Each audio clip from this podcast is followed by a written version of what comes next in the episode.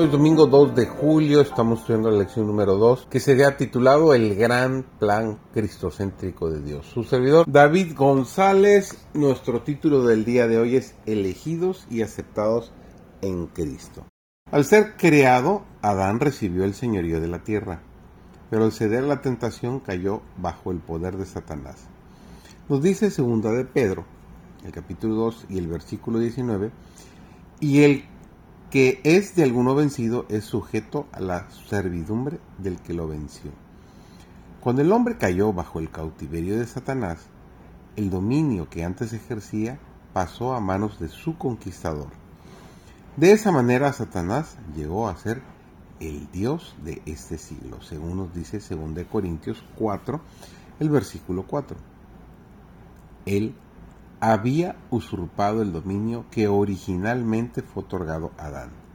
Pero Cristo, mediante su sacrificio, al pagar la pena del pecado, no sólo redimiría al hombre, sino que también recuperaría el dominio que éste había perdido. Todo lo que perdió el primer Adán será recuperado por el segundo. Y el apóstol Pablo dirige nuestras miradas hacia la redención de la posesión adquirida. Ese propósito será cumplido cuando sea renovada mediante el poder de Dios y libertada del pecado y el dolor. Entonces se convertirá en la morada eterna de los redimidos. Debemos aprender de Cristo. Debemos saber lo que Él es para los que ha rescatado.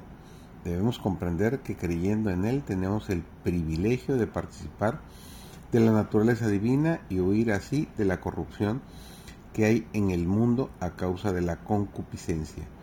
Entonces quedamos limpios de todo pecado, de todo defecto de carácter. No debemos retener una sola tendencia pecaminosa.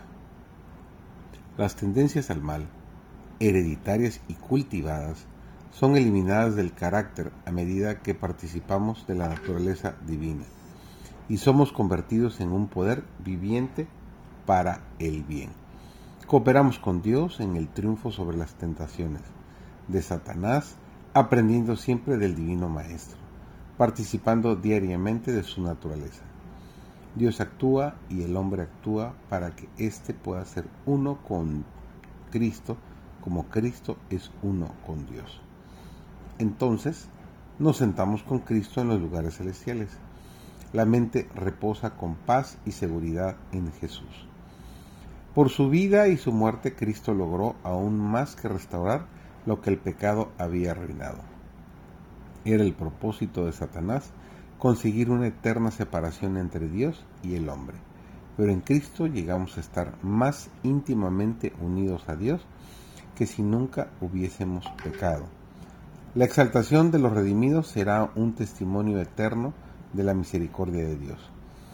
En los siglos venideros, él revelará la soberana riqueza de su gracia, en su bondad para con nosotros en Jesucristo, a fin de que sea dado a conocer a las potestades y a las autoridades en las regiones celestiales la multiforme sabiduría de Dios, de conformidad con el propósito eterno que se había propuesto en Cristo Jesús, Señor nuestro. Lo encontramos en Efesios capítulo 2, versículo 7. Que tengas un extraordinario inicio de semana.